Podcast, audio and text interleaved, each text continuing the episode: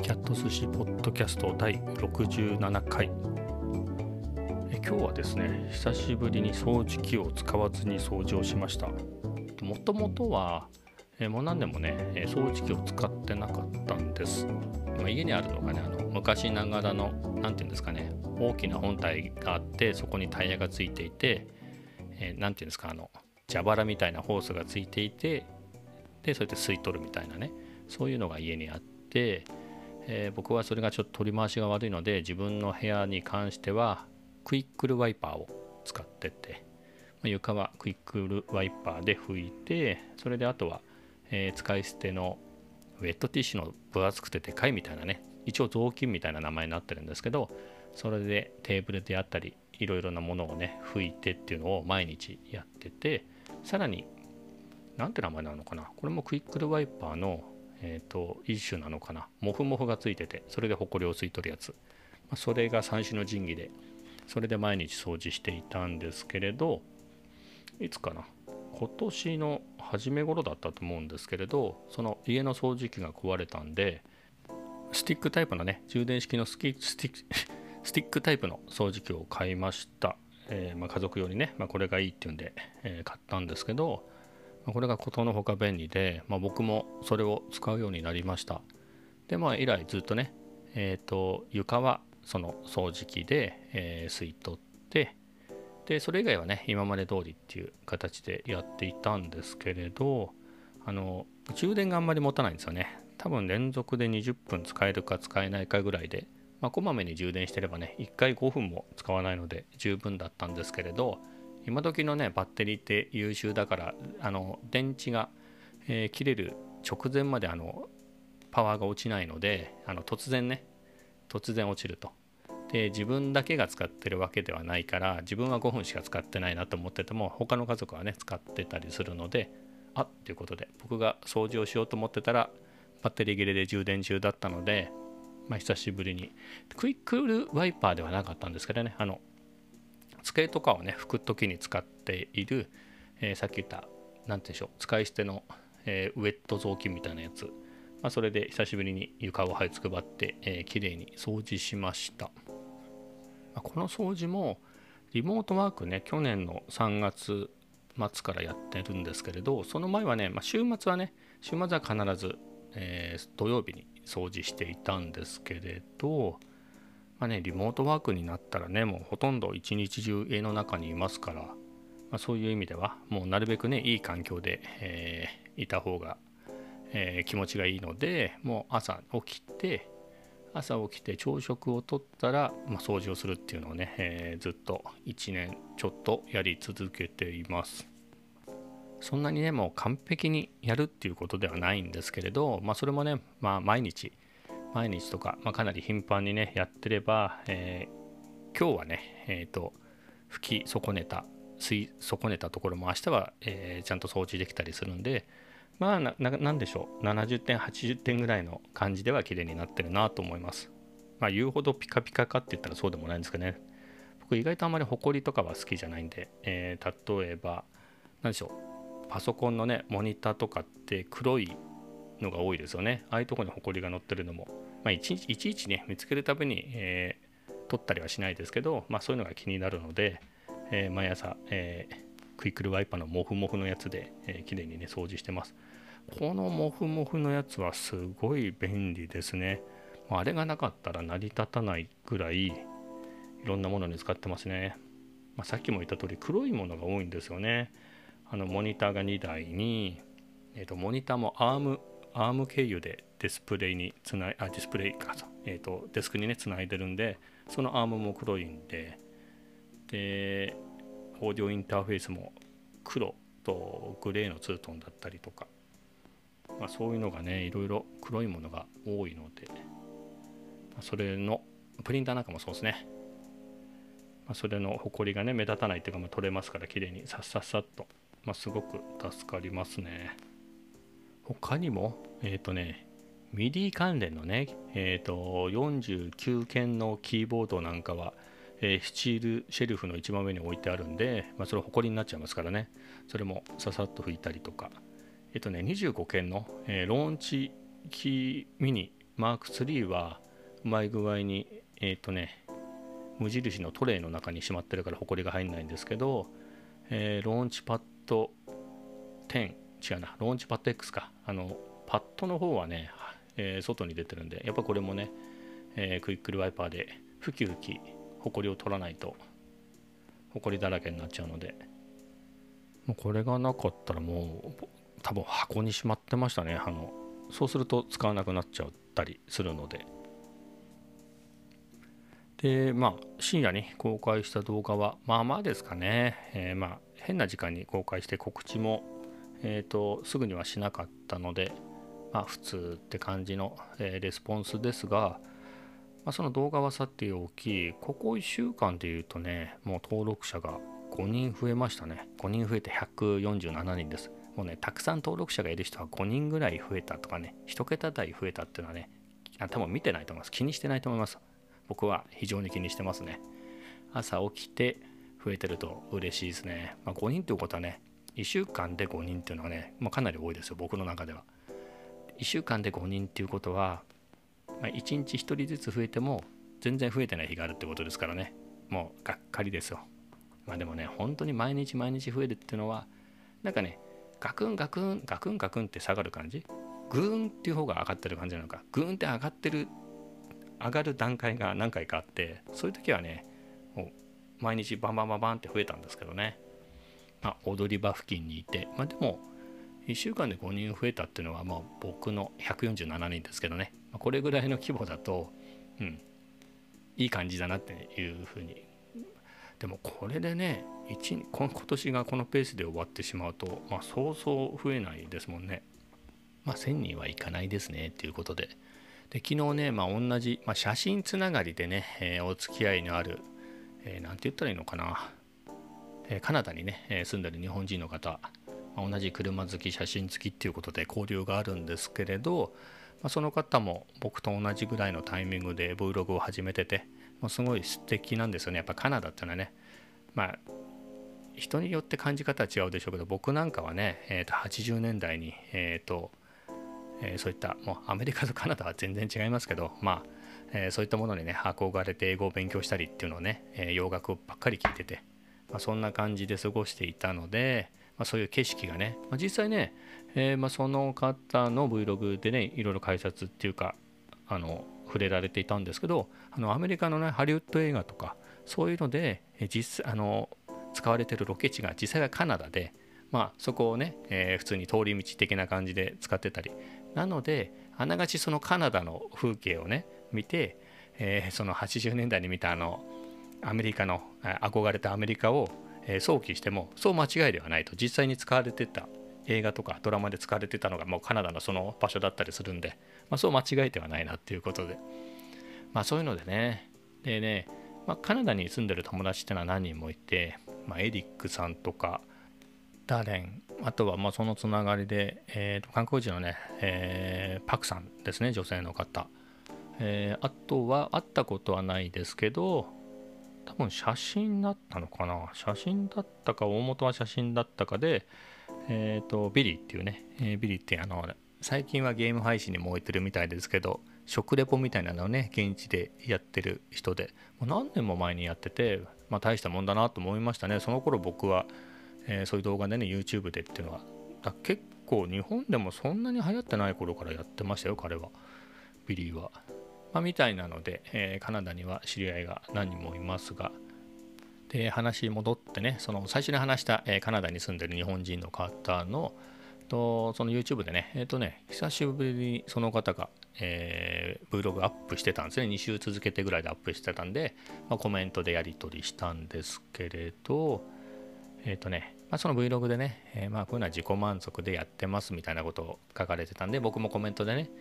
まあ自己満足でね、そういうのでやってなかったらね、まあ、このぐらいの登録者数でね、1年やって150人いかないかぐらいでね、こう自己満足でなかったら続かないですよね。まあ、自己満足でなく、もう本当にその、目指すものとして登録者数っていうのだけに置けば、もっといろいろね、やりようもあるんでしょうけど、まあ、それはつまんないしやりたいことでもないしいくらでもね、えー、そういう人いっぱいいるんで、まあ、別に僕が1000人行ったり1万人行ったからなんだっていうほどでもないんでそれでねつまんないことを自分で楽しめないことをやってもしょうがないですからね、まあ、自分が楽しめる範囲で、えー、細々と、えー、やっていければいいなと思うんですけれど。まあ僕も、まあ、日記とかすごく好きでつけてますよって話もしたと思うんですけど、まあ、他にもね、えー、Vlog ではなくブログも十何年続けてますますますからそういうのを見返してもねあああの時ああだったなみたいなのがね分かって面白いんですよね。例えばね10年前だと震災の頃、えー、あの頃にね、えー、撮った写真とかそこにちょっとした文章みたいなのも書いてあるんでそういうのを見るとあああの頃ああだったなとか、まあ、単純にねカメラがこれ使ってた頃だなとかこれは、えー、誰々さんと一緒に、え写真を撮りに行った時のだなとかね結構覚えてるもんでまあ食べ物の写真が出てたりね、まあ、当時のオフィスのから撮ったね、えー、写真だったりとかねそういうのがあったりとかまあいろいろね見返してても面白いです。ですので多分この動画もそうですよね。あこのこの動画じゃないな。これはポッドキャストですけど僕の Vlog も1年ね週1ペースでやってるからそうすると結構ねまあ週1でそんなに変化ないかもしれないけど1ヶ月って単位で見たらねちょっとは景色も変わっててえっ、ー、とまあね、夏暑くて朝散歩してたなとかね、えーと、8月9月ぐらいの Vlog 見るとね、えー、暑くてもう早朝散歩のに行った時の映像があるなとか、えーと、すごく土鍋ご飯にはまってすごいもりもり毎日土鍋ご飯を炊いてたなとかそういうのもね思うし、まあ、それこそ年末に行ったね京都旅行の、えー、映像もあるんであみんなで京都行ったなって家族でね行ったなとかあとはねあの顔は映してないですけどあの職場の人とね、えー、ランチをしたディナーをしたみたいなところも、えー、ショット撮ってますからね。あ、えー、スペイン語の仲間とディナーしたなランチ行ったなとかそういうのもね思い出すしまあ後でね見返して僕みたいにその日記なり何なり、えー、後で見返すのが好きな人にとっては、まあ、悪くないですよね。それ趣味でやっててもね。なかなか手元に置いといてもえっ、と保存が大変ですからね。YouTube もそうそう5年10年ぐらいではなくなったりしないでしょうから。そう考えるとねもう本当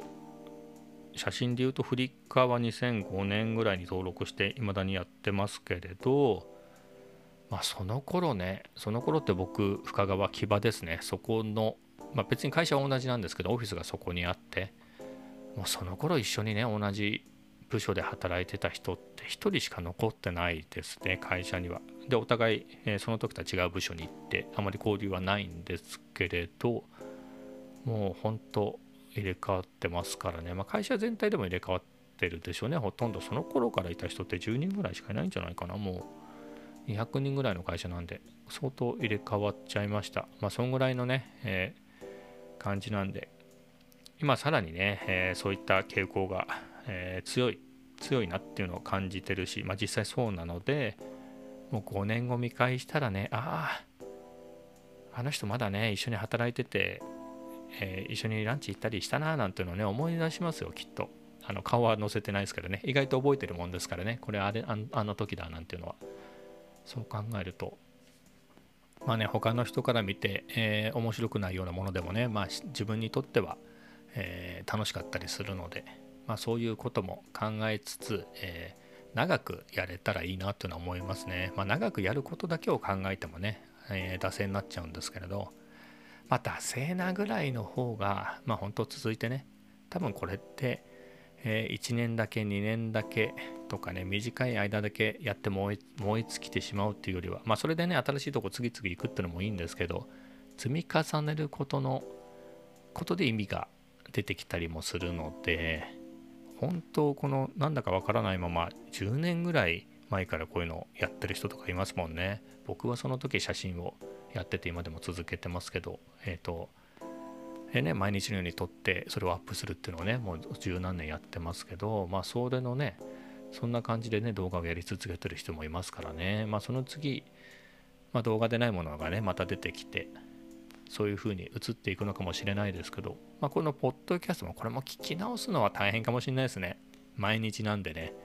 毎日で、何て言うんでしょう、文章のように斜め読みができるわけでもないし、映像だったらねあの2倍速で再生してもなんとなくあの景色とか何が映ってるか分かるけど喋ってる内容をこれ2倍速とか3倍速で再生したら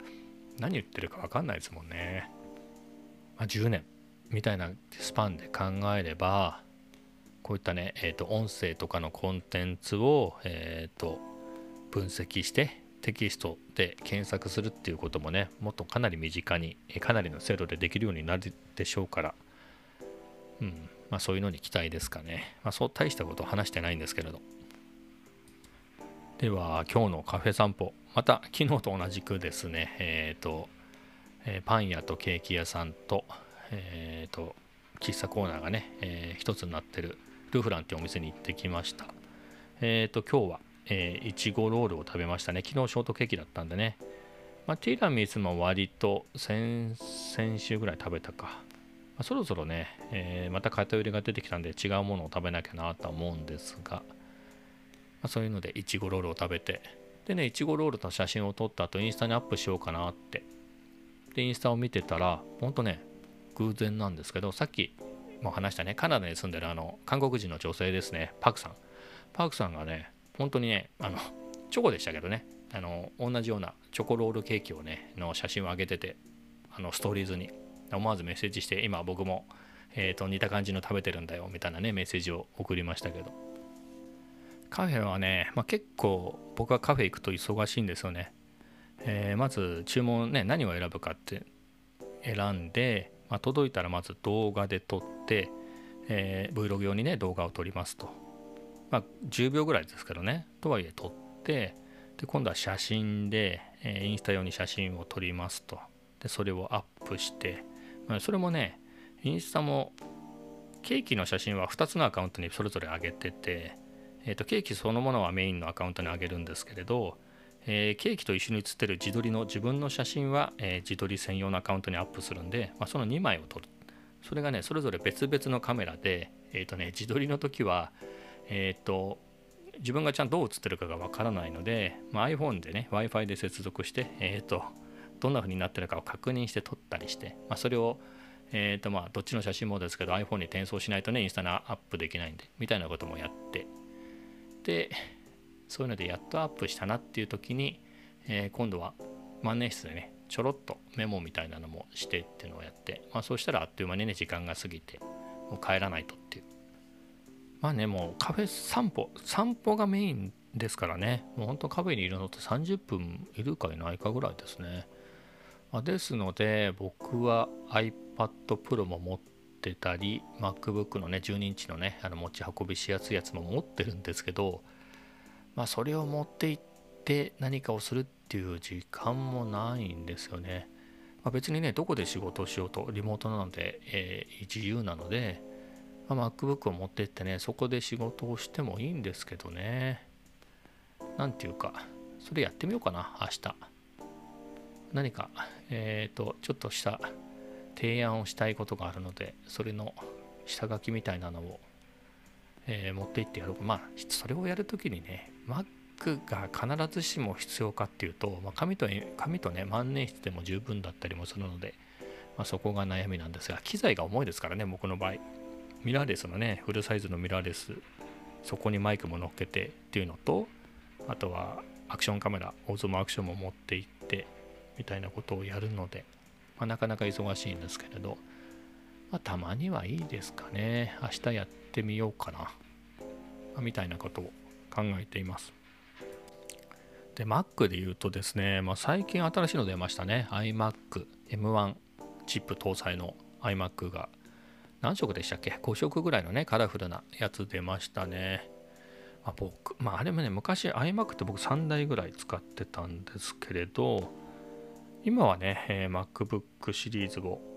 えっ、ー、とね、もうでも10年ぐらい MacBook シリーズですね。そっか、2005年に買った iMac G5 が最後ですかね。iMac、最後に買った iMac で、それを2年ぐらい使って、MacBook かな、それ以来は MacBook シリーズずっと使ってるんで、でね、今ね、去年、えー、リモートに入ってすぐぐらいに、もうリモートずっと続きそうだなっていうふうに思ったので、欲しかったね、前から欲しかった32インチの 4K モニターを買って、それにモニターアームもね、さらに買ってっていうふうにしてるんで、iMac 買っちゃうとねこのモニターせっかく買ったのになっていう問題。でかつ、まあ、ディスプレイの何でしょう。僕でも4万5000円ぐらいのそんなに高くないモニターなんで画質はそこそこっていう程度ですけど iMac なんかねかなり画質もいいでしょうからそう考えると画質自体はあちらの方がいいんでしょうけれどサイズが21インチですからね。やっぱ34インチ使ってた人からすると21インチは小さいなっていうことで。まあないですね。僕の場合は。iMac はないかなっていう。じゃあ何がいいかなっていうとまあやっぱり MacBook Pro か Air なんですけれど今ねちょうどこの収録してる時に、えーと、MacBook Pro あのインテル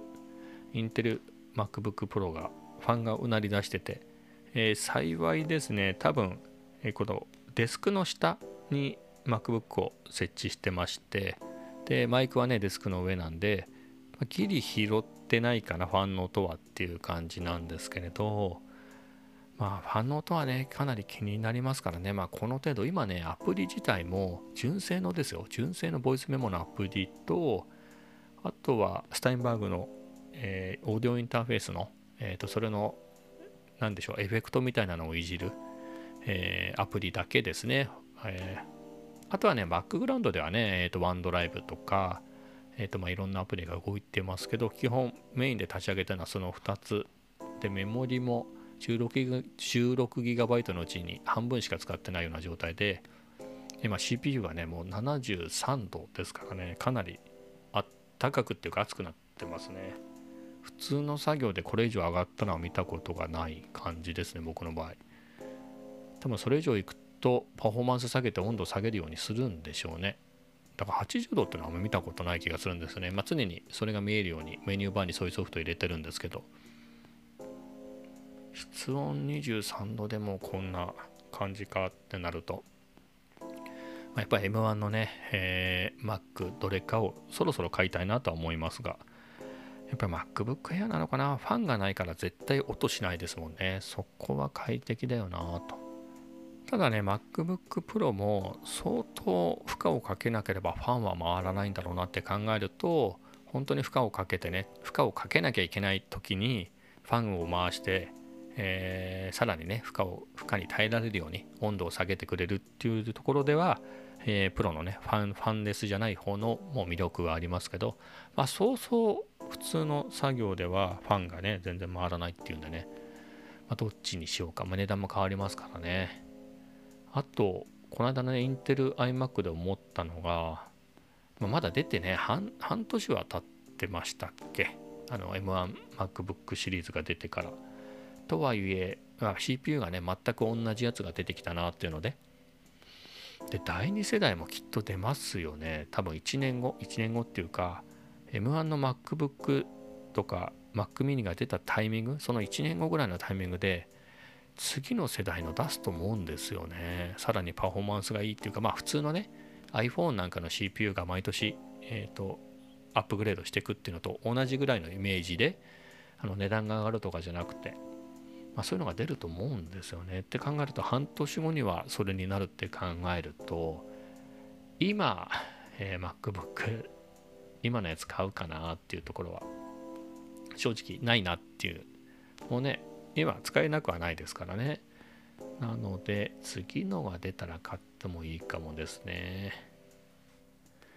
これもね悩みなのが Mac mini っていうのもあるなってまあ、なくはないなっていうのを思ってて、まあ、ディスプレイね、もともと持ってるし、えー、その1枚で足りてるので、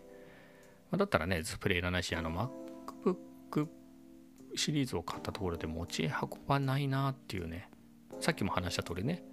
カフェに持ってて仕事するとかだったらいいですけど、まあ、仕事するんだったらそもそも、えー、仕事用の MacBook をも、えー、ね、会社支給の MacBook Pro を持っていくべきだしって考えると、持ち運ばないのに MacBook いんのかっていうところにね、ちょっと悩みますね。ただ、ただなんですけど、僕その MacBook シリーズを使い続けるであろうっていうことで、えーと、その電源にもなって、えーと、あの少ないサンダーボルトのポートを拡張する、えーと、アンカーのねサンダーボルト3ドックを3万円出して買ってますからね。Mac mini 買うと、まあ、Mac mini を買ってもポートはね拡張できるんで役に立つんですけど結構お高い、えー、電源部分が使えないっていうのがねまあでもいいか電源は使えなくても電源が使えないというか電源としては使わなくても、まあ、給電はねドック自体に給電は必要だし SD カードリーダーとかにはなるからいいのかな、まあ、それと Mac mini ぐらいがちょうどいいのかなとか今ね、えー、とブツブツ思い出しました。だいぶ安くなりますからね Mac mini だと。MacBook Air だといくらだ、まあ、僕が欲しいやつだとやっぱり16、7万になっちゃいますよね多分。コア8、8コア、8コアにして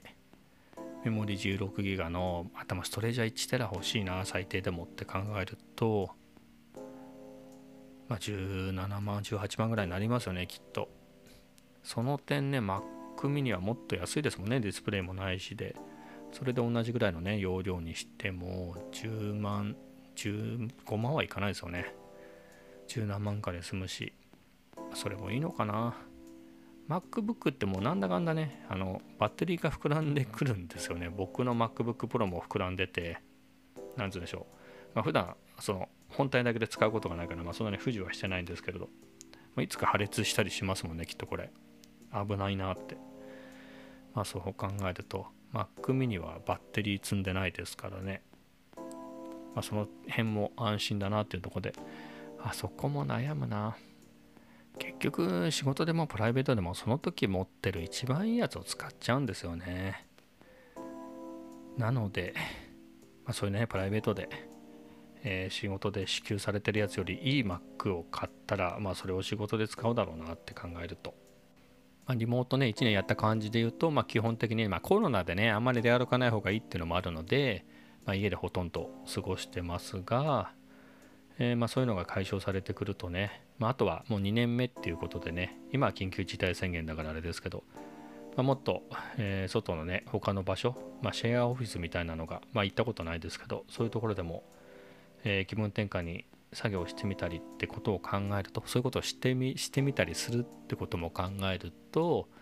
やっぱりノートにしといた方がいいのかなっていう気もしますしまあ難しいですね。あとはね、家族用の Mac どうするかですね。今 MacBook Pro、えー、15インチの2014年モデルかながあって、まあ今のところ動いてますけどね、まあ、だんだんパフォーマンスも芳しくなくなってくるので、えー、そろそろあっちも買い買い替え時ではあるんですよね。なので、まずは1年ぐらい自分が使うっていう前提で、まあ、MacBook Air を買って使って、まあ、1年後とかにね、えー、それを家族に使わせて、また新しいのを買ってみるってのもありですかね。Mac mini なのか、その時 MacBook Pro なのかをまた検討して、まあ、みたいなようなことをね、えー、考えながら、まだ全然出てないことなんで、また他にね、カメラもね、もうこのまま Vlog やるならカメラも新しいの買い替えたいんですよね。さすがにね、まあ、その話は後でまたしようと思いますけど、まあ、そういうことでまだまだ出費が続きそうなので、はあ、じゃあ今日はこの辺で。